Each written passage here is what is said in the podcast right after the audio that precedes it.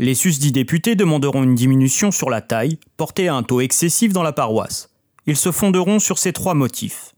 Le deuxième étant sur ce que la plaine basse, portion la plus précieuse du territoire, ainsi qu'une partie du village est sujette aux inondations qui périssent les grains, altèrent les terres, les chargent en gravier et détruisent les engrais.